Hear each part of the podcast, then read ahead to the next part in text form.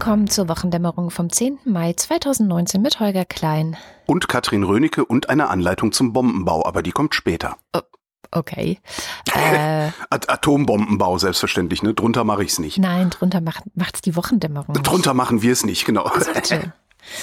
Äh, ich war diese Woche ja sehr viel auf der Republika hier in Berlin unterwegs. Das ist diese Netzkonferenz, die schon seit 13 Jahren stattfindet.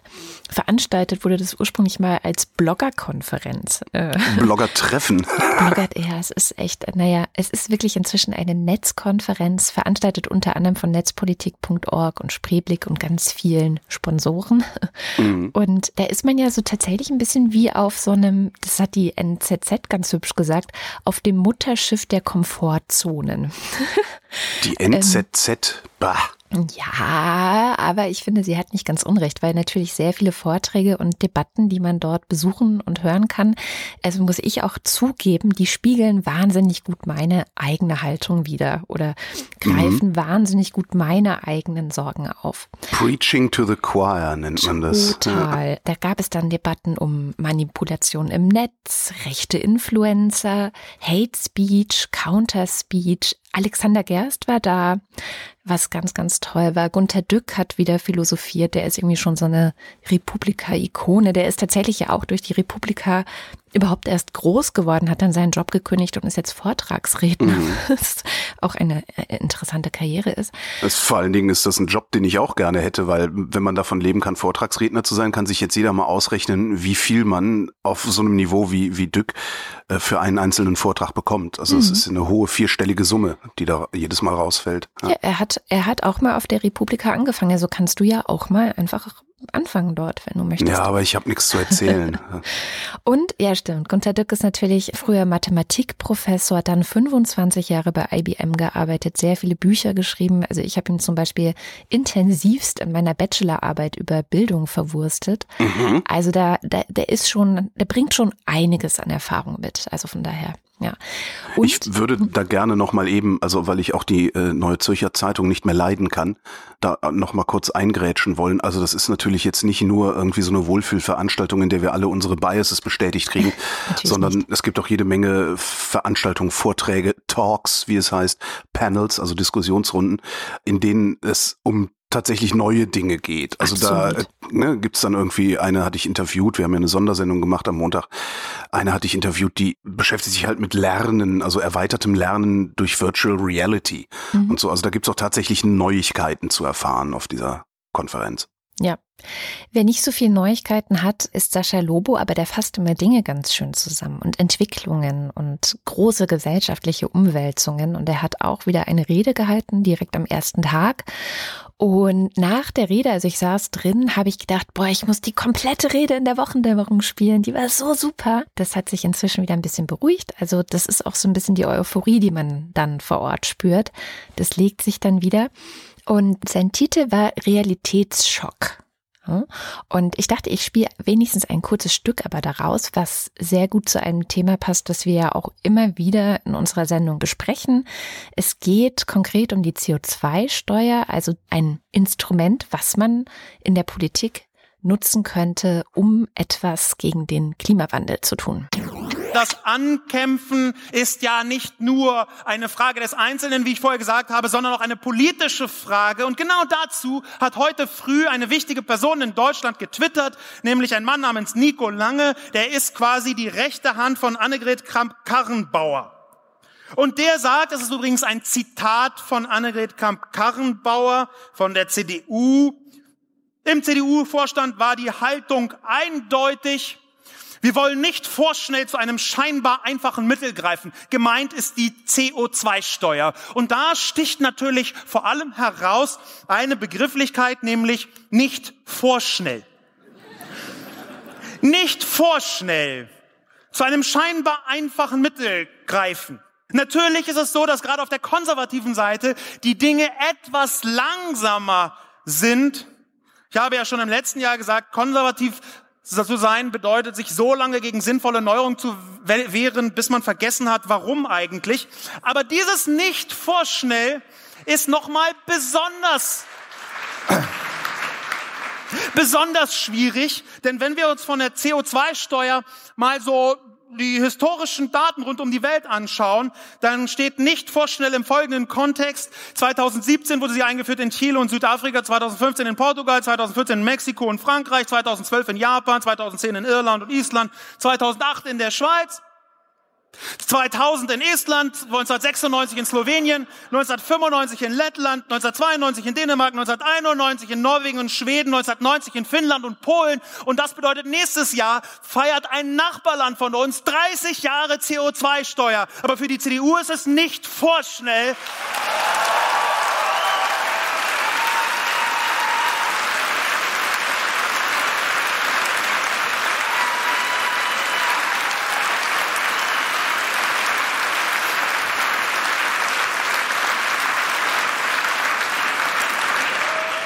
Aber ich möchte nicht vorschnell unfair sein zu Frau Kramp-Karrenbauer.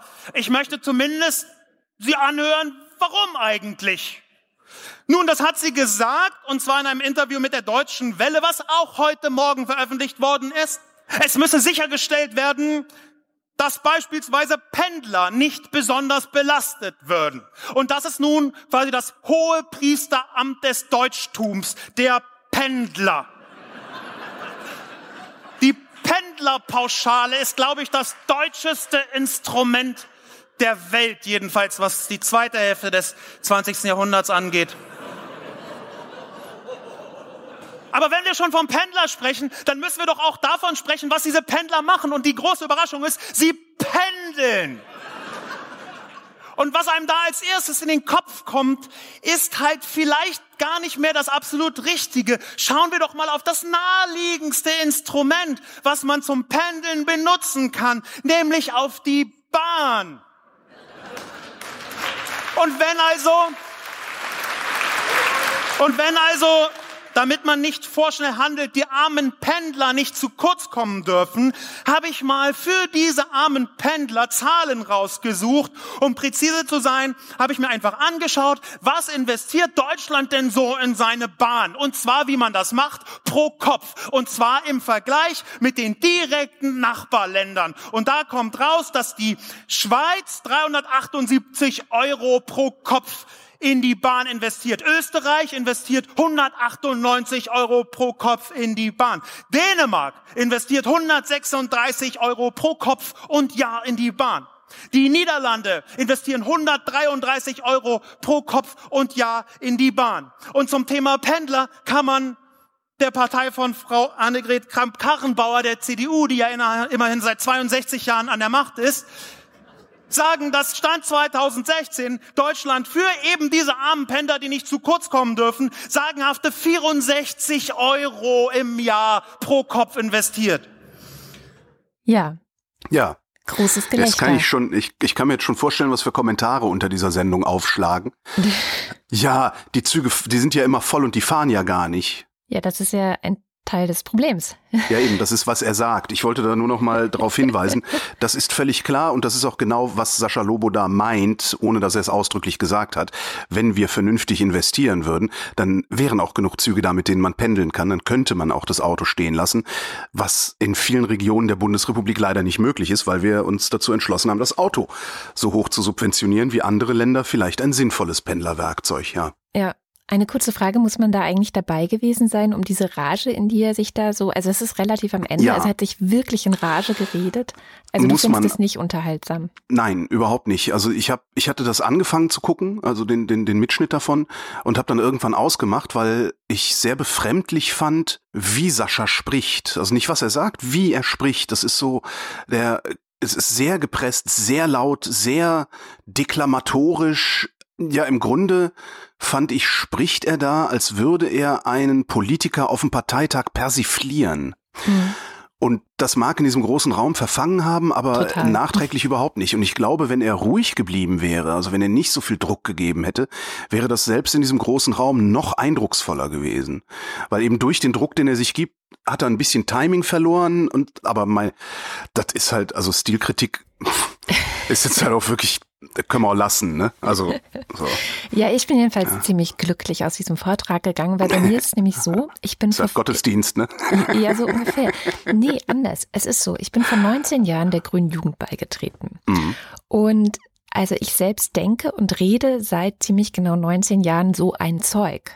Mhm. Es hat halt nie jemand zugehört. Und mich befriedigt ja. das wahnsinnig, wenn ich dann in einem Raum mit tausenden Menschen sitze und höre, wie einer, der wirklich auch sehr viel Gehör bekommt, diese Dinge endlich aufgreift. Und auch wenn ich sehe, wie Leute jeden Freitag auf die Straße gehen oder wenn ich, wenn ich vor allem höre, wie er da erzählt, wie viele Länder, und zwar sogar schon länger als 19 Jahre, konkret etwas tun. Und dann muss ich halt feststellen, ja, ich glaube, diese 19 Jahre waren vor allem auch in Deutschland sehr schwierig zu verbringen, weil da tut ja das alles insbesondere weh, weil man das Gefühl hat, es passiert halt nichts, ja. Alle es Leute passiert haben ja auch nichts. Scheuklappen und doch, ich habe das Gefühl, dass so mehr und mehr Menschen diese Scheuklappen ablegen, dass sie alarmiert werden, mhm. gerade in Bezug auch auf den Klimawandel, was hoffentlich dazu führt, dass Frau Annegret Kramp-Karrenbauer mit ihrer CDU bei der nächsten Wahl auch wirklich zu spüren bekommt, dass es so halt nicht weitergeht. Also ich bin ähm, gespannt. Ich habe ja ein bisschen den Verdacht, dass Annegret Kramp Karrenbauer bei der nächsten Wahl gar nicht mehr bei der CDU irgendein Spitzenamt haben wird. Ich glaube, da ist natürlich auch sehr viel Hoffnung dabei, aber ich glaube, dass auch der CDU in den nächsten 18 Monaten, sagen wir mal, klar werden wird, dass sie mit diesem Normalitaristenverhalten, das sie an den Tag legen, nicht mehr weit kommen werden. Die verlieren gerade weite Teile der Jugend, also mhm. diese ganzen äh, Fridays for Future, übrigens in der aktuellen Zeit, ein sehr interessanter Aufsatz von, wie heißt sie, Julia Neubauer, glaube ich, hieß sie. Luisa. Ähm, Luisa Neubauer, genau, eins der Gesichter, äh, der ist noch hinter einer Paywall, vielleicht wird es irgendwann frei. Früher oder später wird auch die CDU merken, dass das so nicht geht wie sie es da versuchen. Also weil die versuchen ja gerade im Grunde der FDP Konkurrenz zu machen und das wird nicht funktionieren. Äh, Bernd Ulrich hat auch in der auch in der aktuellen Zeit geschrieben, der Schlaf der Regierung gebiert ungeheuer und auf Dauer gewiss nicht nur so flauschige wie Kevin Kühnert. Und ich könnte mir sehr gut vorstellen, dass das bei der CDU ankommt und dass Annegret Kramp-Karrenbauer entweder umsteuert oder aber rausfliegt und dann auch nicht durch so ein, so ein, so ein äh, Ferengi wie Friedrich Merz ersetzt wird. Das glaube ich allerdings auch nicht. Ich bin gespannt, was da passiert, weil es muss was passieren. Ich glaube nicht, dass die CDU lange so weitermachen kann, weil da ist jetzt auch die AfD wieder dabei, ihr den Rang abzulaufen. Mhm. Also bei dem, bei dem Ausländer-Raus-Thema hat die AfD der CDU den Schneid abgekauft und beim Klimawandelleugnungsthema, da sind die Rechten gerade dabei, das zu tun.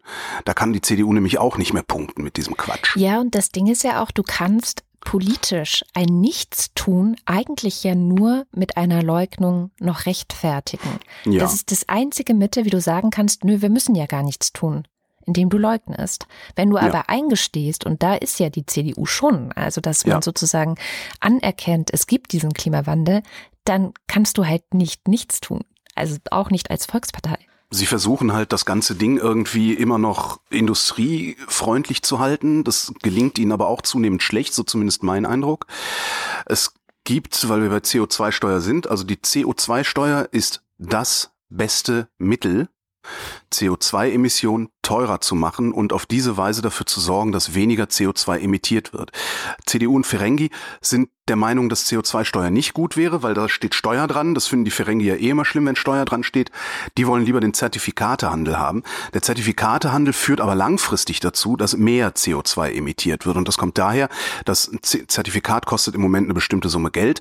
Wenn ich jetzt anfange, klimafreundliche Energieerzeugung zu machen, muss ich am Markt nicht so viel Zertifikate nachfragen. Wo wenig Nachfrage ist, sinkt der Preis. Das heißt, diejenigen, die Dreck produzieren, nämlich die Kohlekraftwerke und die Gaskraftwerke, kriegen ihre Zertifikate billiger, werden ihre Kraftwerke also länger und intensiver betreiben. Ja. Es sei denn, ich steuere da am Preis ein bisschen nach. Schwierig zu verhandeln. Eine Steuer kann man einmal ordentlich definieren, da kann man ordentliche Steigerungen rein definieren, dass man okay und jedes Jahr wächst das um den Inflations um die Inflations äh, äh, äh wie nennt man das denn Summe um die jedes Jahr wächst Infl das um die Inflation. Inflationsbereinigt oder genau, so? Genau, nee, ein Inflationsausgleich. Wir, wir mhm. definieren in das Gesetz einen Inflationsausgleich und dadurch bleibt dann die Tonne CO2 immer gleich teuer, relativ gleich teuer, so dass es sich lohnt, auch in Zukunft noch lohnt, CO2 zu vermeiden, weil du eben kein CO2 dazu kaufen musst. Es gibt einen sehr schönen Podcast, der das lang und breit und ausführlich erklärt, auch dass die CO2-Steuer, und das ist so der nächste Punkt, Die CO2-Steuer ist dazu geeignet, die Armen zu entlasten. Es den Leuten, die nur in kleinen Wohnungen wohnen und kleine Autos fahren, leichter zu machen und denen, die in großen Wohnungen wohnen und dicke Autos fahren, schwerer zu machen. Der Podcast, der das wirklich umfassend erklärt, sind die Mikroökonomen. Und da ist es die letzte Folge, das ist Folge 139, da ist äh, eine der Moderatorinnen, heißt Miriam. Und die hält da im Grunde einen fast halbstündigen Vortrag darüber, nachdem ich dann wirklich keine weiteren Fragen mehr hatte. Und das fand ich schon sehr, sehr gut. Also da habe ich sehr, sehr viel gelernt. Das ist der Hörtipp für diese Woche. Das war der Hörtipp für diese Woche. Dann komme ich mit einem TV-Tipp der Woche, könnte uh. man es nennen. Das ARD-Magazin Kontraste hat mal wieder recherchiert, was denn eigentlich gerade beim BER los ist.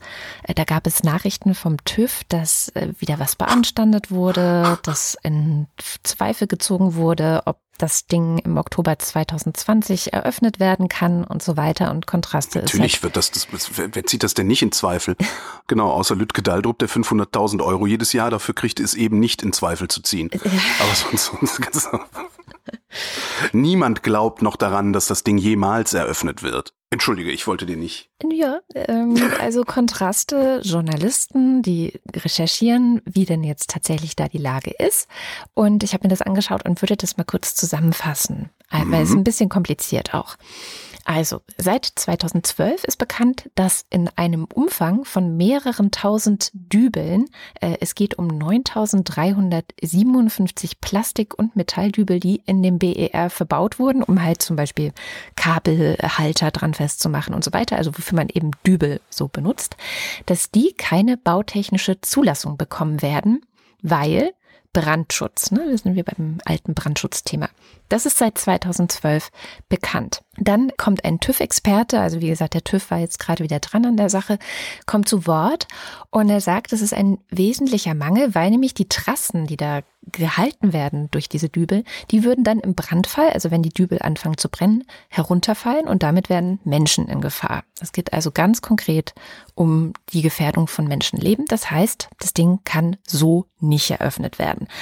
Noch konkreter, es könnte passieren, dass Leitungen, die da befestigt sind, beschädigt werden. Das wiederum könnte dazu führen, dass Alarmanlagen nicht funktionieren, dass Notstrom oder auch Sprinkleranlagen im Brandfall ausfallen.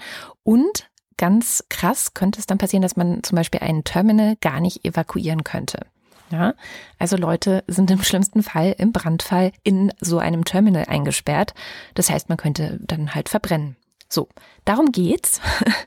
Und das Kontraste-Team hat dann versucht herauszufinden, was, was sagen denn eigentlich die Leute, die dafür verantwortlich sind. Und sie haben, sie haben dann eben den von dir eben genannten Geschäftsführer oder die Geschäftsführung dieser Flughafengesellschaft Berlin-Brandenburg gefragt und die haben geantwortet, Zitat, haben Sie bitte Verständnis, das ist auch ein Betriebs- oder Geschäftsgeheimnis unseres Unternehmens, das wir mhm. nicht unbedingt in der Öffentlichkeit austragen. Ja.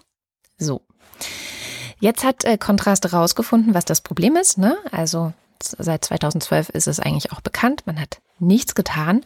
Und wie kann das eigentlich sein? Also warum tut man da nichts? Ne? Wenn du ein Problem seit sieben Jahren kennst, würde man ja denken, dann hast du genug Zeit gehabt, es zu beheben und jetzt kann das Ding ja vielleicht eröffnet werden. Das Ding ist, dass es für die dort verbauten Wände, die sind aus Kalksandstein. Mhm. Und für diese Wände gibt es keine zugelassenen Dübel, also keine mit den erforderlichen Brandschutzeigenschaften. Die gibt es nicht. Und diese Wände wurden auf dem gesamten Flughafengelände verbaut. Ähm, das gesamte Gebäude des Fluggastterminals ist aus Kalksandstein. Das heißt, es geht nicht nur darum, ein paar Dübel aus den Wänden rauszuziehen und auszutauschen. Das hat die Öffentlichkeit lange gedacht, dass es darum geht, sondern es geht darum, alles abzureißen. Also alles, was aus Kalksandstein ist, abzureißen, mit allem, was da schon dran verbaut wurde und wieder neu aufzubauen. Und deswegen hat sich seit 2012 nichts getan, weil das natürlich, ja. Das will man der Öffentlichkeit nicht zumuten. Ne? ähm, wo du sagst, also Kontraste und RBB Recherche haben das ja ähm, rausgepopelt. Mhm.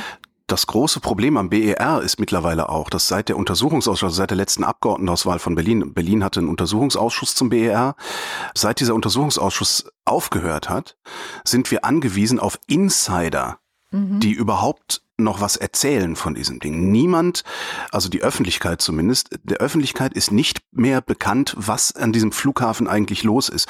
Und das ist ein Riesenproblem. Und äh, das siehst du halt dann wieder an dieser Dübel-Geschichte. 20.000 sind das im Übrigen. Der Move, den die da machen wollen jetzt, ist übrigens nachgenehmigen ist äh, ja. eine der Optionen, die sie haben. Mit anderen Worten, also das hatten wir dann gestern auch äh, eine Kollegin, die das recherchiert hat von Kontraste mhm. im Interview im Radio. Äh, und die sagte auch, naja, und jetzt wird halt überlegt, äh, das nachzugenehmigen. Ja, also zu sagen, okay, äh, die Dübel sind jetzt halt, das ist jetzt halt doch sie. Und ich dann Nachgenehmigung, ja. habe ich halt spontan gefragt, weil ich sowieso schon so fast war, was und dann brennen die nicht mehr oder was? Ja, genau. Nur weil man sagt, so, ihr brennt jetzt nicht mehr, dann brennt ihr jetzt auch nicht mehr. Genau. So ein bisschen konservative das Haltung auch im Denken. Umgang. genau, magisches Denken. Und, und, und, da wusste sie dann kaum eine Antwort drauf, außer drüber zu lachen. Das ja. war schon, ja. Es ist auch so, also auch. Ähm, Echt Wahnsinn. Äh, es ist tatsächlich so, dass jetzt die Flughafengesellschaft, die sagt, der TÜV muss jetzt was tun. Ja. Ja. Und nicht sie selber. So.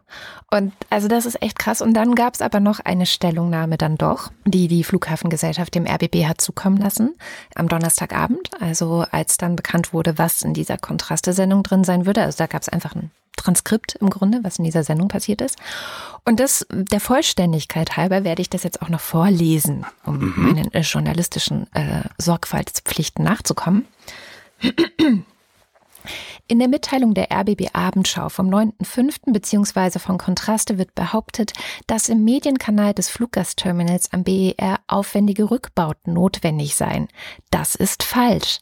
Richtig ist, dass eine Kabelpritsche verbreitert werden muss. Hier sind auf circa 40 Meter Länge Arbeiten am Tragsystem erforderlich. Diese Arbeiten werden bis Ende Mai abgeschlossen sein.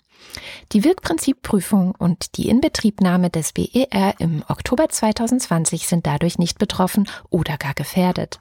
Auch die in der Mitteilung formulierte Behauptung, dass durch falsch verbaute Dübel die Eröffnung im Oktober 2020 gefährdet sei, ist ebenfalls nicht richtig.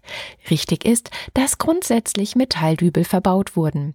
Mit den Dübeln selbst gibt es aus technischer Sicht gar kein Problem. Für die im BER von den Errichterfirmen verbauten Befestigungslösungen werden zum Teil noch sogenannte vorhabenbezogene Bauartgenehmigungen beantragt. Derartige Zulassungsverfahren sind bei Großprojekten mit einer überdurchschnittlichen Komplexität in der Gebäudetechnik üblich und wurden auch von der FBB, das ist diese Flughafengesellschaft Berlin-Brandenburg, schon oft durchgeführt. Die FBB hat zu den Fragen von RBB Kontraste ausführlich Stellung genommen. Falsch ist, man habe nur auf Betriebsgeheimnisse verwiesen. So, das widerspricht also komplett den Aussagen des TÜV. Das widerspricht auch den Aussagen des Informanten, der in Kontraste in meinen Laienaugen relativ überzeugend darlegen konnte, was das Problem ist und warum man es nicht lösen wird. Wenn das natürlich stimmt, also wenn wir 2020 jetzt dann die Eröffnung sehen, dann bin ich auch bereit, entsprechend zu sagen, okay, tut uns leid, wir haben uns alle getäuscht. Ich allein, ich glaube nicht. Ich glaube, dass die hier wirklich bewusst lügen. Dieser Flughafen wird nie eröffnet, ich bleibe dabei. Das Einzige, was sie eventuell machen, um nicht komplett ihr Gesicht zu verlieren, zumindest in ihren Augen, in den Augen der Öffentlichkeit verlieren sie es dann erst recht, ist sowas zu machen wie eine teilweise Inbetriebnahme ja, so dass dieser Flughafen tatsächlich per Kürzel anfliegbar ist, aber letztendlich dann in irgendwelchen Blechbaracken abgewickelt wird oder sowas. Also ich bleibe wirklich dabei, dieser Flughafen wird nie eröffnen und schon gar nicht im Jahre 2020. Und falls das doch passieren sollte, gibt's für alle Hörer und Hörerinnen der Wochendämmerung ein Freibier auf meine Kosten. Ihr solltet euch also merken, wann wir du diese. Ich weiß schon, wie viele das sind. Ich weiß, wie viele das sind. Äh, ach so, ja, scheiße. Naja, die, das sollte, ihr merkt euch einfach, da, also irgendwie, also ich, ich gebe dann ein paar Leuten einen aus. Also alle, die kommen. So, genau, alle, die kommen. Und jetzt kann ich mir schon vorstellen, wie alle Hörerinnen und Hörer, die außerhalb Berlins und Brandenburg sitzen, feixen darüber, wie scheiße wir hier oben sind und wie wir nichts auf die Reihe bekommen. Und ihr müsst jetzt mal sehr stark sein, liebe Leute. Dieser BRR kostet jeden Tag eine schlappe Million. Ja, nur, dass er da steht und nichts tut. Aktiven Klimaschutz könnte man das jetzt nennen, ne? damit nicht noch mehr beschissen in der Gegend rumgeflogen wird. Das Ding kostet jeden Tag eine schlappe Million und das kostet auch, wenn ihr nicht in Berlin oder Brandenburg lebt, euer Geld. Was nämlich das Bundesverkehrsministerium gerne unter den Tisch fallen lässt, ist, der Bund ist mit einem Drittel am BER beteiligt. Das heißt, da wird auch gerade Bundesgeld versenkt, da wird euer Geld versenkt. Das ist nicht nur ein Problem, was wir hier in Berlin und Brandenburg haben. Berlin hat dieses Problem ursächlich zu verantworten. Aber der Bund hängt mit am Seil. Und ja. damit Andreas Scheuer. Der übrigens auch nichts sagen wollte. Natürlich nicht, natürlich. Nee, nee, das, der Scheuer, also der kann da nur verlieren. Dabei tut er das ja schon die ganze Zeit.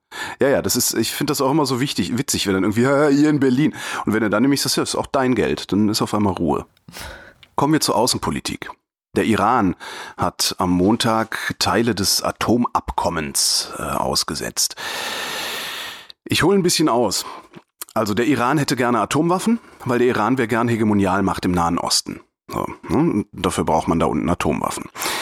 Für Atomwaffen brauchst du Uran, Uran 235, das ist ein Isotop des Urans. Isotope, wissen wir, das sind? Ähm, Zerfallprodukte von Ursprung. Nein. Nein. das sind Elemente, die äh, den gleichen Atomkern haben, aber unterschiedlich viele Elektronen.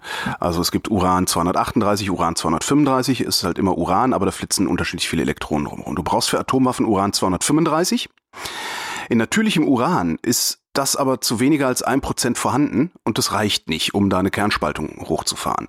Für ein Kernkraftwerk brauchst du so zwischen drei und fünf Prozent Uran 235, für Kernwaffen mindestens 85 Prozent, also quasi Reinstoff. Ne?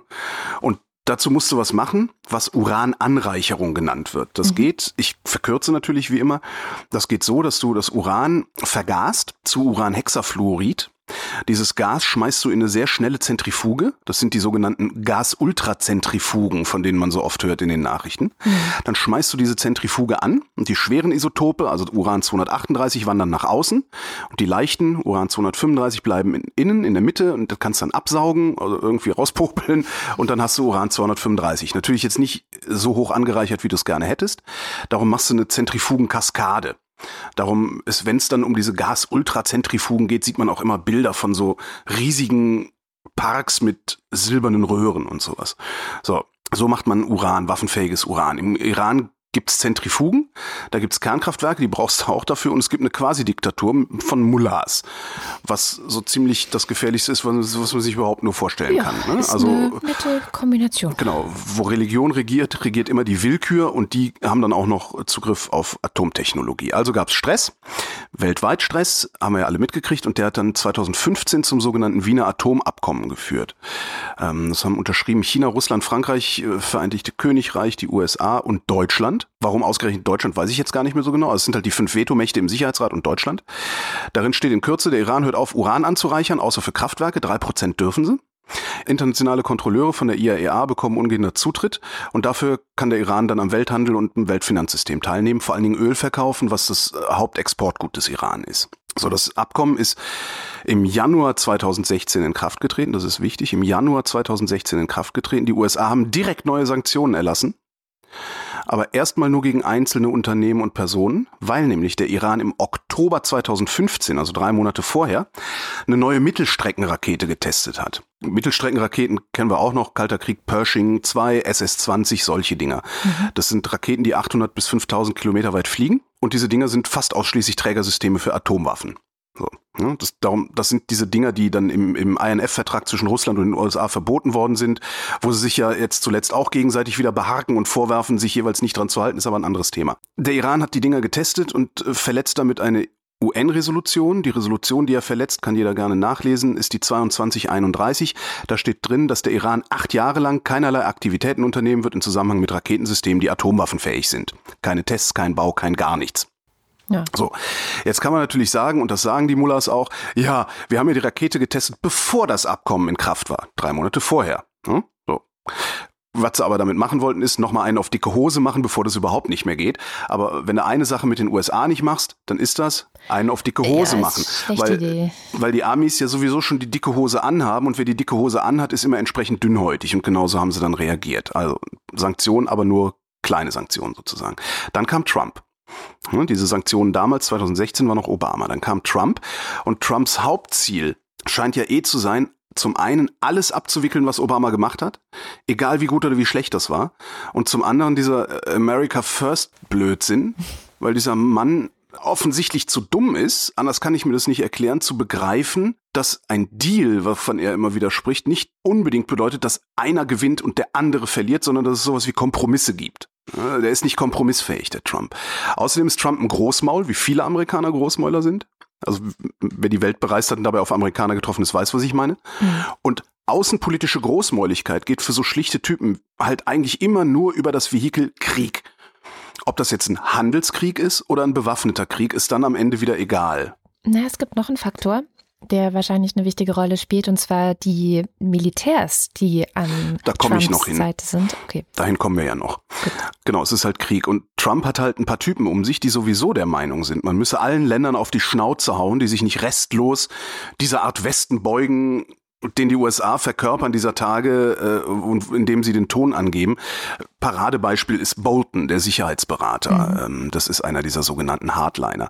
Und die leben halt tatsächlich noch in einer anderen Zeit, habe ich oft das Gefühl. Ja. Und zwar in einer Zeit, in der es solche Leute wie Henry Kissinger gab. Das war aber auch eine andere Zeit. Kissinger war nicht minder schlimm damals, aber ich glaube, Kissinger würde heute ganz anders handeln, zum Beispiel, auch wenn Kissinger auch ein Hardliner war.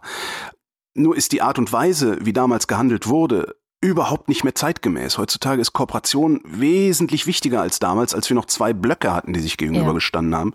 Weil aus Kooperation kann ganz langsam Vertrauen wachsen und das ist sehr, sehr schmerzhaft, weil man muss halt mit solchen Arschregimen wie Saudi-Arabien kooperieren und, und, und selbst mit Nordkorea muss man irgendwie sich an den Tisch setzen und sowas. Naja, jedenfalls haben die USA den Iran jetzt paar Jahre gedisst mhm. und unterstellt, er würde sich nicht an das Wiener Abkommen halten. Israel macht eh die ganze Zeit Stimmung gegen den Iran. Trump spielt sich ja gerne als Freund Israels auf. Ich vermute, weil er noch nicht gemerkt hat, dass da Juden wohnen. Ähm, weil ich glaube nicht, dass Donald Trump kein Antisemit ist, ehrlich gesagt. Und dann haben die USA äh, das letztes Jahr halt aufgekündigt. Also 2017 haben sie dieses Wiener Abkommen aufgekündigt und krass Sanktionen erlassen. Ähnlich der Sanktionen gegen Kuba. Und haben gesagt, ausländische Firmen, die mit dem Iran handeln, können nicht mehr mit den USA handeln. Mhm. Und das ist der weltweit größte Hebel, den du irgendwo ran ansetzen kannst. Weil die USA sind der größte Konsument der Welt.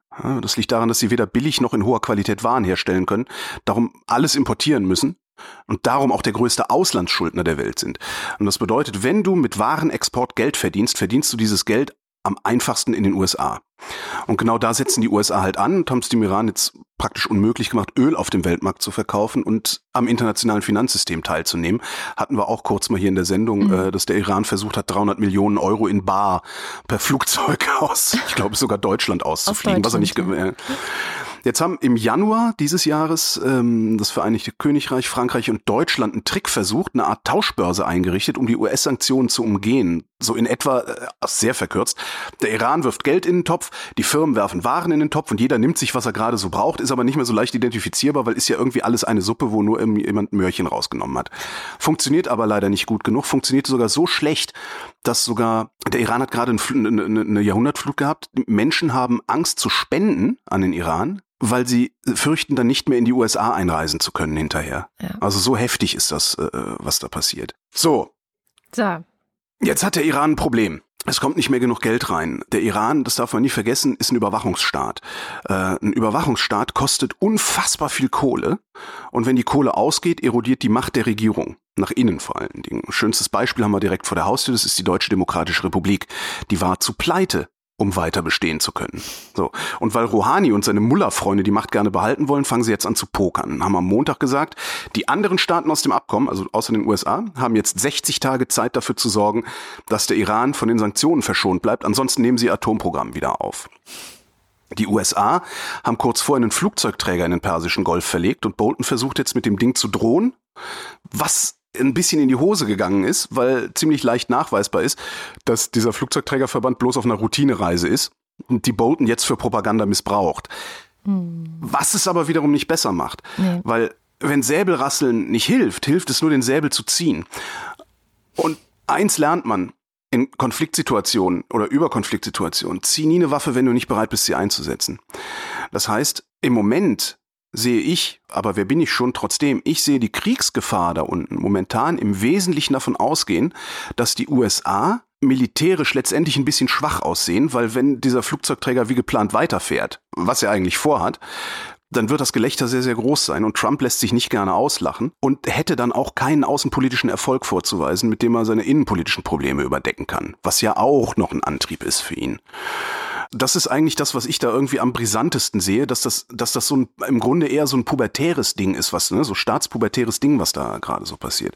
Und jetzt kommen die anderen Länder aus dem Abkommen, von denen will niemand Krieg haben. China verfolgt seine außenpolitischen Interessen wesentlich subtiler, als wir das machen. Die machen das mit dem Scheckbuch, so wie die Bundesrepublik früher. Russland will auch keinen Krieg, weil Russland ist pleite. Die drei EU-Länder, also einmal, Bundeswehr kriegt eh nichts auf die Reihe, kostet nur Geld. Ja? Und ich glaube wirklich, dass wir uns hier in Europa schon weit genug von Clausewitz emanzipiert haben. Ja, ich glaube auch um nochmal in den Krieg zu ziehen. So, das heißt, die USA bullien blöd rum, die anderen wollen Ruhe. Was ist die Lösung? Entweder die anderen Länder gehen mit den USA zusammen, fahren die Sanktionen wieder hoch und äh, versuchen neu mit dem Iran zu verhandeln, was die USA anbieten. Allerdings weiß ich nicht, was genau sie anbieten. Oder aber sie überzeugen den Iran davon, dass der Iran ein zweiter Irak wird, weil nämlich die USA auch gerne mal wieder einen Krieg gewinnen würden. Das Eben. haben sie sehr lange nicht getan. Und ich weiß im Moment wirklich nicht, wie die USA aus der ganzen Nummer ohne Gesichtsverlust rauskommen können. Und das Problem, was die ganze Region da unten betrifft, und damit komme ich langsam zum Ende meines Referats, wenn der Iran sein Atomprogramm wieder aufnimmt, wir haben diese Woche gesprochen mit äh, Omid Nuripur, das ist der Obmann der Grünen im äh, Verteidigungsausschuss. Der hat gesagt, wenn der Iran sein Atomprogramm wieder aufnimmt, braucht er ungefähr ein Jahr, um soweit zu sein, eine Atombombe zu bauen. Wenn er das wieder aufnimmt, wollen die Saudis auch eine Atombombe. Und die bekommen sie sofort, entweder von Pakistan oder von den USA. Israel hat sowieso schon Atomwaffen und fühlt sich, wie ich denke, zu Recht vom Iran bedroht. Das heißt, ne, das ganze Ding wird zu dem, was man dann so Pulverfass nennt. Also ein noch schlimmeres Pulverfass, als es sowieso schon ist, und zwar direkt vor unserer Haustür.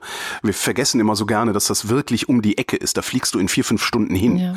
Und dann bist du mitten in einem Kriegsgebiet. Das ist der Nahe ähm, Osten. Genau. Und diese ganze Abschreckungsnummer, die mit Atomwaffen verbunden ist, die wir noch im Kalten Krieg hatten, Mutual Destruction, die funktioniert halt da unten nicht, weil die nicht so viele Atomwaffen haben, dass die sich gegenseitig vernichten können. Das heißt, ein Atomkrieg da unten ist für eine dieser Teilnehmer gewinnbar. Und das ist ein Riesenproblem, weil das natürlich dazu führt, dass einer der Teilnehmer viel schneller auf den Knopf drückt. Wenn man sich außerdem anguckt, welches Signal Trump über die Nordkorea-Bande gespielt hat, wird das Ganze noch ein bisschen komplizierter. Mit Nordkorea hat Trump nämlich implizit gesagt, wenn du eine Atombombe hast, behandle ich dich auf Augenhöhe, egal wie scheiße du sein magst. Mhm. Was noch ein zusätzlicher Antrieb für Rouhani sein könnte, ähm, eine Atombombe in den Iran zu kriegen. Ein bisschen Hoffnung, witzigerweise, setze ich in Israel weil Israel tatsächlich so sehr unter Druck steht da unten, dass ich mir sehr gut vorstellen kann, dass die irgendwelche geheimen Operationen im Iran durchführen und denen einfach die Atomanlagen unter der, unterm Arsch wegsprengen und sagen, ja, wir waren das. So, fuck you, ja, verklag uns doch.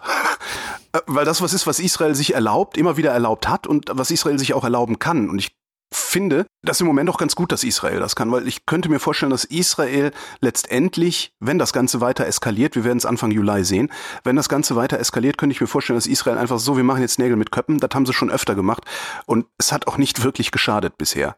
Mein Fazit, wenn ich eins gerade nicht sein möchte, dann ist das Außenpolitiker. Mhm.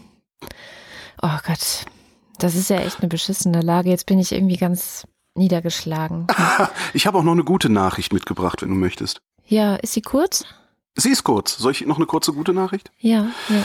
Hast du mitgekriegt, dass vor ein paar Wochen ein Wal aufgetaucht ist in der Ostsee? Ähm, ein Wal in Anführungszeichen? Nein, ein Wal. Und so. zwar ein äh, Wal, der hatte ein Geschirr um mhm. und ähm, hat sich an einem Fischerboot gerieben um dieses Geschirr loszuwerden. Äh, dann ist einer der Fischer ins Wasser, hat ihm das Geschirr abgenommen und der Wal ist zutraulich geblieben. Es ist, mhm. ist sehr menschenfreundlicher Wal.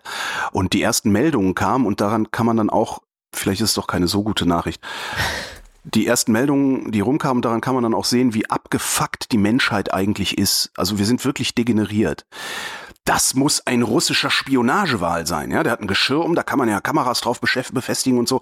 Und er ist zutraulich, er geht an Boote ran, er geht an Menschen ran. Ne? Stellt sich raus. Mit an Sicherheit grenzender Wahrscheinlichkeit ist der Spionagewal ein Therapietier. Oh. Ja. Und dieses Geschirr war wohl dazu da, äh, kleine Bötchen zu ziehen, wo dann Kinder drauf sitzen konnten. Hm. Oh Mensch, wir sind so scheiße. Sind dann, ne? Dann komme ich jetzt vielleicht doch mit einer guten Nachricht aus okay. der, der internationalen Nachrichtenwelt. Und äh, damit auch zu unserer Kolumne What Happened Last Week, also unsere Kolumne von Sham Jaff. Äh, Sham ist ja Autorin des gleichnamigen Newsletters, der ist Leserinnen finanziert. Und sie ist gebürtige Kurdin, lebt seit 20 Jahren in Deutschland, hat Politikwissenschaft studiert und versucht sich eben auf dem Laufenden zu halten, was so in der Welt eigentlich passiert und ergänzt dann bei uns unseren etwas weißen Blick auf die Welt mit ihrem Blick auf die Welt. Und diese Woche hat sie einen Gastbeitrag in der New York Times besonders aufhorchen lassen. Der Gastbeitrag stammt von jemandem namens Chris Hughes. Hattest du den Namen vorher schon mal gehört? Chris Hughes nicht, nee. Nee. Das ist nämlich ein früherer Kommilitone und Freund von Mark Zuckerberg. Den Namen hast Zuckerberg du hat Freunde?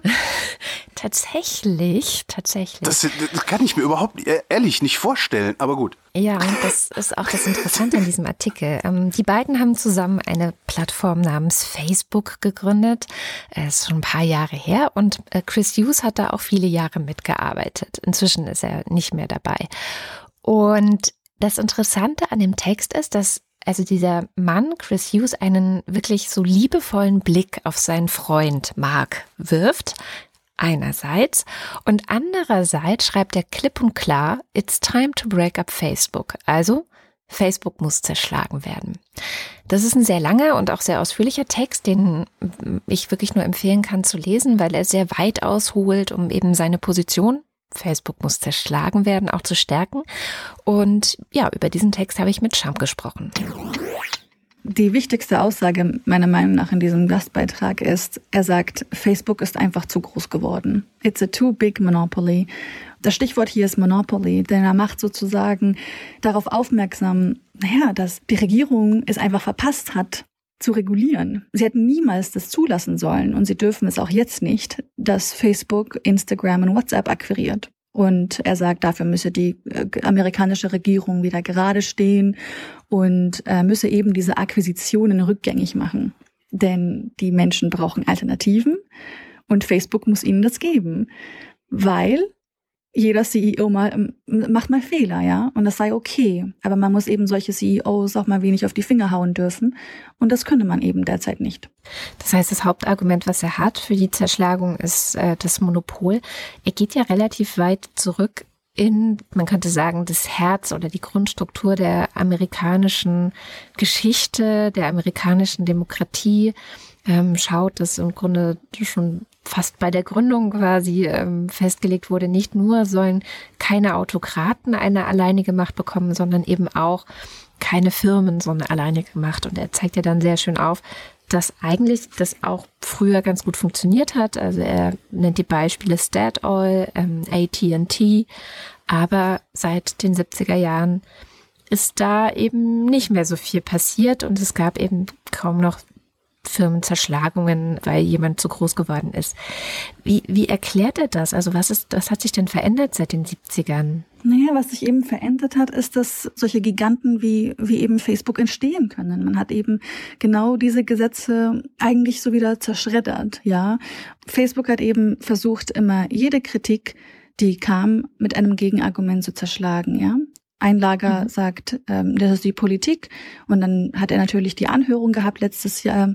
Er hat dann genau dasselbe gemacht, was er auch mit, mit Medien, mit Whistleblowern oder mit äh, Leuten aus der Tech-Branche macht. Nämlich er hat sie für sich instrumentalisiert. Er hat dann gesagt, naja, die Politik weiß eben überhaupt nichts von Technologie.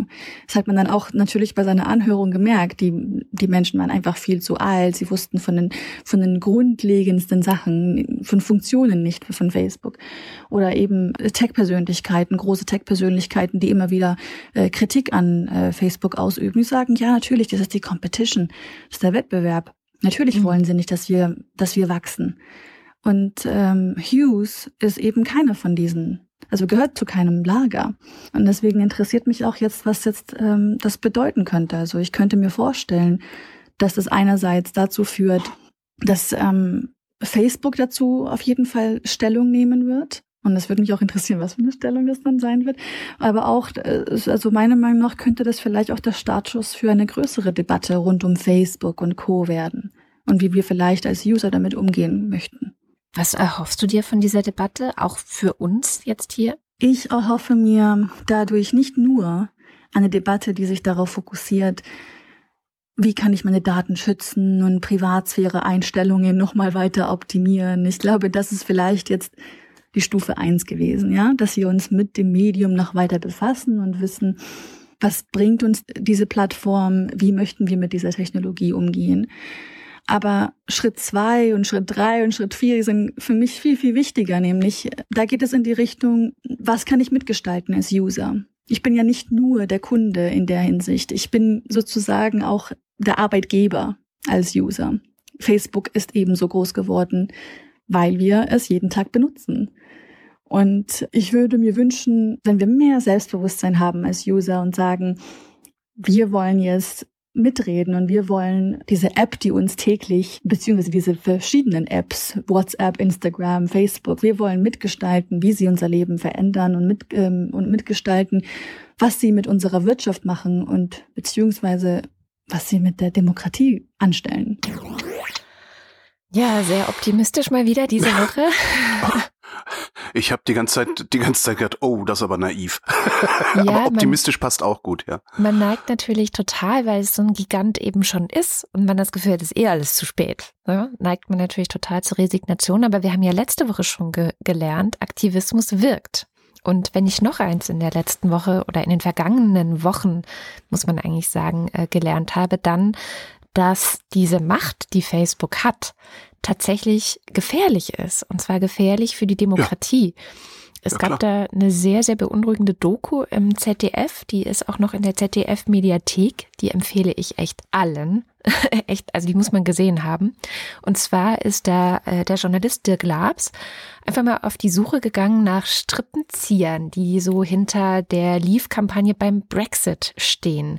Mhm. Und da landet er unter anderem bei Cambridge Analytica. Das ist ja diese Firma, die von Facebook Unmengen an Daten bekommen hat über äh, User, Wissen über User, Zugang zu deren auch privaten Austauschen. Und Cambridge Analytica hat tatsächlich diese Daten genutzt, um zum Beispiel ganz konkret ähm, diese Leave-Kampagne in Großbritannien dabei zu helfen, Menschen direkt zu beeinflussen. Das war auch wirklich das zu sehen. Also ich habe halt immer gedacht, so, was wollt ihr eigentlich? Das ist doch völliger Quatsch. Äh, ich sehe davon nichts. Aber dann zu sehen, wie das wirklich funktioniert und warum ich davon gar nichts sehe, ja. das fand ich wirklich beeindruckend. Also es ist echt eine sehr interessante Doku. Vielleicht sollten wir die sicherheitshalber auch irgendwie noch befreien. Ja, die kann man, glaube ich, sogar runterladen. Das sollten wir vielleicht wirklich tun.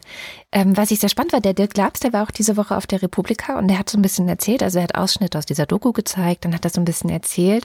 Und was ich richtig cool fand, diese Doku wurde in Großbritannien wie irre geteilt und rezipiert. Also das Z ZDF oh, wow. hat dann auch relativ schnell eine untertitelte Version auf Englisch nachgelegt, weil es sich herausgestellt hat, dort gibt es zwar auch Journalisten, die seit Jahren diese Arbeit machen, die auch diese Informationen, diese Quellen hatten. Also Dirk Labs hat letztendlich nur Quellen genutzt, die andere auch schon mal ausgegraben hatten. Aber das ist dann halt zum Beispiel so eine Zeitung wie der Guardian. Mhm. Und das ist, als würde bei uns die Taz über ein rechtes Netzwerk in der Bundeswehr berichten. Ja. ähm, ich kann da einen Podcast empfehlen zum Thema. da, da, da, das, das schmeißt keinen um oder das ist so, ja, in China ist ein Sack Reis umgefallen, so ungefähr. Und das Spannende war, hat er gesagt, dass in Großbritannien diese Außenansicht von jemand Neuem, den man noch nicht kennt ah. und der das ah. Ganze äh, quasi frisch und äh, unvermittelt transportiert, das ist eingeschlagen. Das haben die ja. Leute geguckt und wahnsinnig viele Debatten ausgelöst und so weiter und so fort. Das fand ich sehr, sehr cool. Also vielleicht könnte ja mal die New York Times äh, ihre Journalisten hierher schicken und sich mit dem Hannibal-Netzwerk auseinandersetzen. Wenn die das nicht längst gemacht haben, würde mich gar nicht wundern. Äh, ich würde ja tatsächlich, also nach wie vor, immer wenn es um Facebook geht, ich bleibe bei meinem Standpunkt Facebook verbieten. Mhm. Nicht zerschlagen, verbieten. Facebook zu verbieten hätte überhaupt, würde, das würde überhaupt keinen Schaden bedeuten, außer für diese ohnehin äußerst fragwürdigen Online-Marketing-Netzwerke, die es da gibt und äh, Firmen, die es da gibt. Das wäre auch nochmal was für einen Whistleblower oder zumindest einen Insider, der mal erzählt, wie da Geld verdient wird und woran da, aber egal. Das würde halt einzig und allein denen schaden, aber auch nicht so richtig, weil die würden dann halt wieder Google Ads machen oder irgend so ein Scheiß. Mhm. Ähm, das würde der Meinungsfreiheit keinen Abbruch tun. Das, also ich kann keinen Nachteil darin sehen, Facebook zu verbieten. Ich, überhaupt keinen Nachteil. Und wenn es den Leuten darum geht, ah, aber die Vernetzung, ja okay, dann könnt ihr ja mal versuchen, Mastodon zum Beispiel. Dieses dezentrale mhm. quasi Twitter, was es da gibt. Da ist nämlich ganz interessant, ich weiß gar nicht, ob ich das schon mal erklärt habe hier. Das Schöne an Mastodon ist, es ist ein dezentrales ähm, Netzwerk. Das heißt, es gibt nicht nur den einen Server wie twitter.com oder facebook.com oder WhatsApp, sondern es gibt jede Menge Server, die miteinander permanent im Austausch stehen. Wenn also, wie ich zum Beispiel bei der Mastodon-Instanz chaos.social unterwegs bin, wenn da jetzt also angefangen würde, irgendwie AfD-Spam zu verbreiten, dann würden die Administratoren dieser Instanz im Zweifelsfall auf Nachfrage, im Idealfall sogar nach einem demokratischen Prozess entscheiden, der Scheiß wird hier bei uns nicht angezeigt. Und dann siehst du das auch nicht, sondern nur, wenn du es explizit nachfragst. Und wenn dir das dann zu blöd ist auf dieser Instanz, dann wechselst du halt zur Nazi-Instanz, da kriegst du das dann halt alles angezeigt. Mhm. Und das finde ich wesentlich besser, weil nämlich nicht mehr irgendein komischer Algorithmus auswählt, was du angucken kannst, weil nicht mehr einfach gekauft werden kann, was dir angezeigt wird. Ähm, das angebliche Filterblasenproblem ist da wesentlich besser äh, zu umgehen, beziehungsweise da ist wesentlich besser mit umzugehen, weil du von Anfang an weißt, in welcher Filterblase du steckst, denn du hast dich in ihr angemeldet. Ja. Ja, das macht ja schon mal was mit dir, zu wissen, ich gehe jetzt absichtlich auf um, zum Anfang der Sendung zurück um die Republika, weil da ein bestimmter Menschenschlag unterwegs ist und ein anderer Menschenschlag eben nicht. Wenn du das weißt, ist das ja kein Problem. Mhm. Problematisiert wird das halt nur von solchen Kackblättern wie der NZZ, die natürlich gerne ihre komischen äh, äh, rechtsoffenen, chauvinistischen Positionen da vertreten sehen wollen. Aber kriegen sie halt nicht, da müssen sie ihre eigene Konferenz. Man können sie ja mal gucken, wer da hinkommt. Ich hätte da noch eine Außenperspektive mitgebracht, weil wir ja gerade festgestellt haben, dass Außenperspektiven manchmal sehr heilsam sein können. Und zwar hat die Washington Post diese Woche getitelt, Angela Merkel welcomed refugees to Germany. They are starting to help the economy. Also Angela Merkel hm. hat die Geflüchteten willkommen geheißen und so langsam fangen sie an, unserer Wirtschaft zu helfen. Geschenkt, dass ja das alte Angela Merkel-Bild wieder verbreitet wird, weil diese Willkommenskultur natürlich inzwischen auch durch eine andere Politik überholt ist. Mhm. Aber Sie schauen halt genau hin, was ist in Deutschland gerade los. Es wird der Fachkräftemangel thematisiert, es wird der demografische Wandel thematisiert und dann eben ein paar ausgesuchte Positivbeispiele an Geflüchteten gezeigt, die eben hier gerade ihre Lehre machen und äh, von den Firmen die händeringend nach Leuten suchen, die überhaupt noch eine Lehre bei ihnen machen wollen, sehr geschätzt sind und da eben auch Karriere machen können. Und was sie sehen, und das fand ich sehr spannend, ist, dass einerseits, ja, den meisten weißen Deutschen ist es halt nicht mehr so genehm, die wollen lieber studieren. Den Geflüchteten kommt es aber gerade recht, dieses duale System, was auch in dem Artikel wieder sehr gelobt wird. Das ist ja im Ausland eh immer so, boah, die Deutschen, ey, die haben so voll das geile Ausbildungssystem. Da sind die Leute, die, die sind nicht nur in der Schule, sondern gleichzeitig auch im Betrieb und bekommen auch Geld und so. Also das wird sehr gelobt, dass das eben gerade für so Integrationsmaßnahmen ideal ist, ja, weil die Leute. Das verbreitet sich ja übrigens auch in den USA, ne? Also duale Ausbildungssystem, immer mehr Firmen in den USA. Ich habe, wo habe ich denn das gehört? Freakonomics Radio oder sowas? Ich weiß es nicht mehr. Die machen das Dieses von duale, selber. genau, die machen das mhm. von selber. Die finden das so gut, dass sie sagen, ey, das machen wir auch. Ja. Dann bleiben die Leute nämlich auch im Betrieb. Ja, genau. Es gibt zwei Fallstricke. Der erste ist, dass Geflüchtete oft sehr große Geldsorgen haben und deswegen diese Ausbildung nicht immer das Attraktivste ist, weil sie mhm. eben nicht sofort viel Geld bringt, sondern es eine auf lange Perspektive angelegt ist. Deswegen landen sie dann halt eher bei irgendwelchen Bringdiensten, Küchenjobs, äh, Zustellsachen, Drogen, also so niedrig qualifizierte Jobs oder gar nicht qualifizierte Jobs. Und das Zweite ist, dass vielen Geflüchteten halt immer noch droht, abgeschoben zu werden. Und das macht es dann auch für die Firmen natürlich mhm. fraglich, investiere ich jetzt in diesen Menschen, wenn ich gar nicht weiß, ob der in zwei Jahren überhaupt noch da ist. So. Ja. Und das fand ich, wo ich so dachte, warum, warum machen wir das dann eigentlich so? Warum kann man nicht sagen, jemand, der tatsächlich in Lohn und Job und Brot ist und sich hier anstrengt und bemüht und diesem Land ja hilft? Also wir brauchen diese Leute. In dem Artikel wird die Zahl 500.000 im Jahr brauchen wir, um unser eigenes Defizit wegen des demografischen Wandels irgendwie auszugleichen. Also da kann Seehofer mit seiner 200.000 Obergrenze auch einpacken gehen, ja. Äh, das reicht nicht mal. Warum sind wir so bescheuert, diese, diese Strukturen aufrechtzuerhalten, die die Leute abschieben? Und die ganz einfache Antwort ist, weil der Druck von rechts so groß ist und weil wir es nicht schaffen, auch Geld dahin zu geben, dass diese, diese gering qualifizierten Jobs nicht mehr das Lohnenswerteste sind, sondern dass es sich lohnt, die Sprache ordentlich zu lernen und wirklich auch ähm, in die Lehre zu gehen.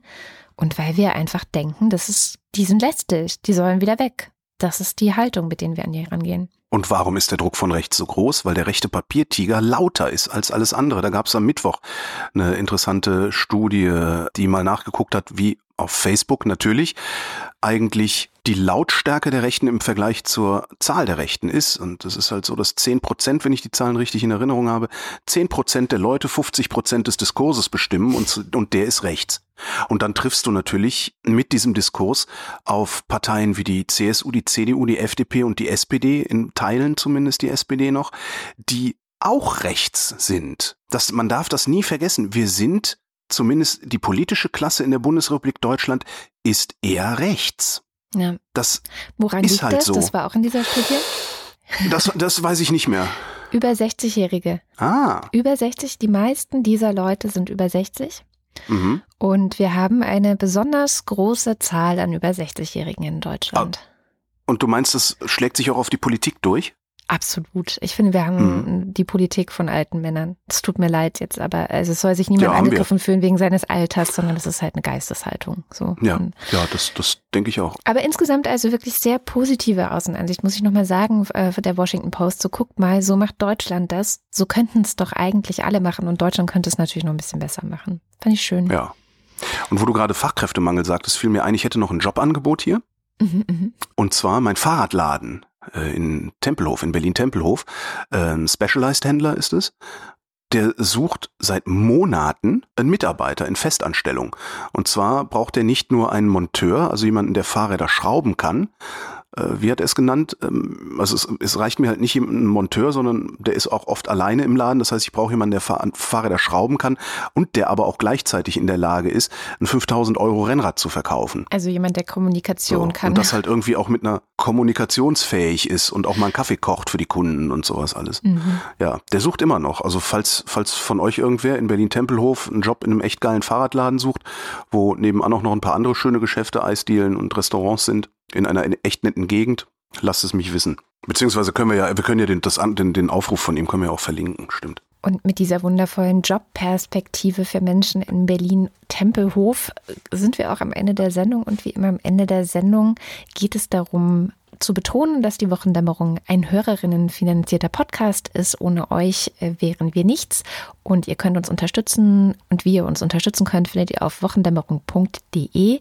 Die Ultras und der Fanclub machen das über Steady und bekommen als Gegenleistung, dass wir jetzt ihre Namen vorlesen. DNNS1, Thomas Brandt, Marc Bremer, der Datenschutzbegeisterer. Oliver Delpi, Reto Di Giotto Isolabella, Markus Dietz, Roger Eberling, Christopher Etzel, Erik Fröhlich, Hacke Petra mit Maggi Zwiebeln und schwarzem Pfeffer für Barbara, die Rhabarberfarmerin. es ist so gemein, dieser Zungenbrecher immer. Benjamin Harnack, aber ich bin froh, dass du ihn hast. Nico Hebel, Norman Holz, Adrian Hönig, Katharina Höhl, Caro Janasch, Matthias Johansen, Arndt J. Kästner, Lars Lasters, Moste Tecki, Wing Commander Lord Fleshhardt, Dominik Neise, Norbert Nieholm, Michael Salz, Jörg Scheckis, Jan Schwickerath, Patarchus Sir Dockelot, Roman Schlauer, Joachim Urlas, Jens Viehweg, Lars von Hofhunold, Lars Wagner, Bernd Wehmöller Justus Wilhelm, und der Fanclub. Adalbert A. Anfang, Anja und Jan aus Bielefeld, Torben Astronaut, Johannes Bauermann, Miriam Bechtel, Florian Beisel, Simone Blechschmidt, Andreas Bockisch, Alexander Bonsack, Markus Boslett, Klaus Breyer, Felix Bültmann, Nicole und Christoph, Gian Andrea Konzett, der allerbeste Hans Damhorst, Miriam und David, der Grüßer ist der Feind des Hörers. Jean-Patrick de Saint-Aquien, Ja, spricht man das eigentlich so aus? Jean-Patrick, sch schick doch mal ein Audio, äh, dann bauen wir das hinten immer ein, dann kannst du dich selber vorlesen. Muss ich ja nicht einbauen. Andreas Dietzel, Jan-Peter Drechsler, Elina Eickstedt, Claude Fankhauser, Sebastian Flügge, Oliver Förster, Olli Frank, Hagen Franz, Wolfgang Fröhlich, Franz Ganz, Habe ich nicht mit gerechnet. Es- ich glaube, wir haben einen Donaldisten unter unserer Hörerschaft. Helge Georg. Ralf Gerst, Anja Glage, Burkhard Kniewosch, Benjamin Großmann, Ricardo Guatta, Jan Heck, Tobias Herbst. Fabian Hömke, Liebe Grüße an Angie. Ich kann alles, was ich besitze, ohne Verlust verlieren.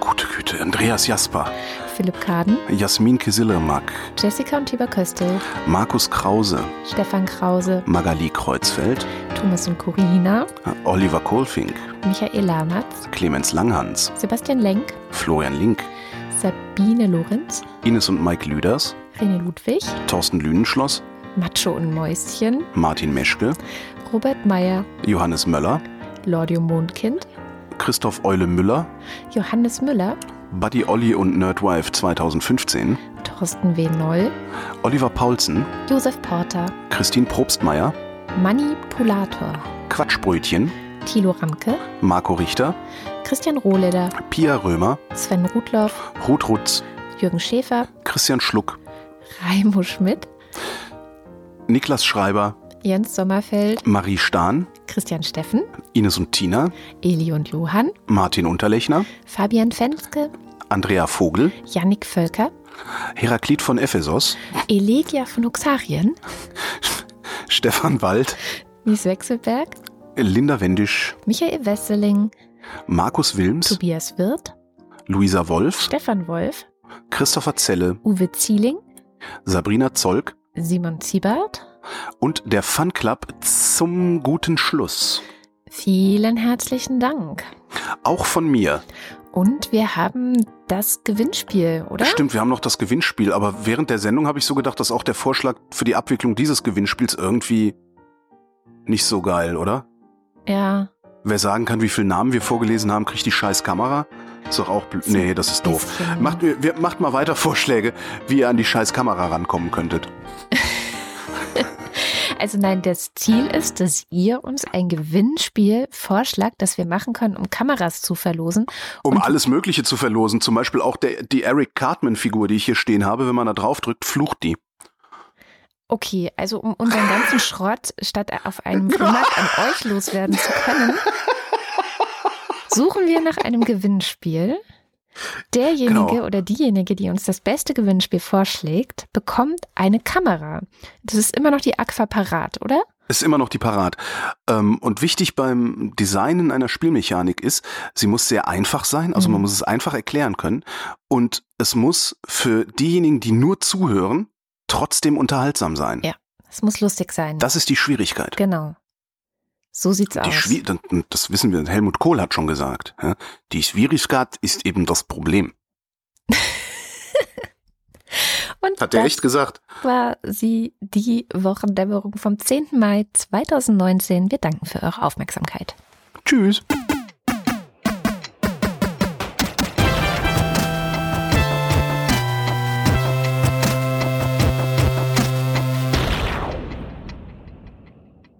Die Wochendämmerung ist eine Produktion von Haus 1. Es sprachen Holger Klein und Katrin Rönecke. Schnitt und Musik Oliver Kraus. Weitere Infos auf haus1.fm.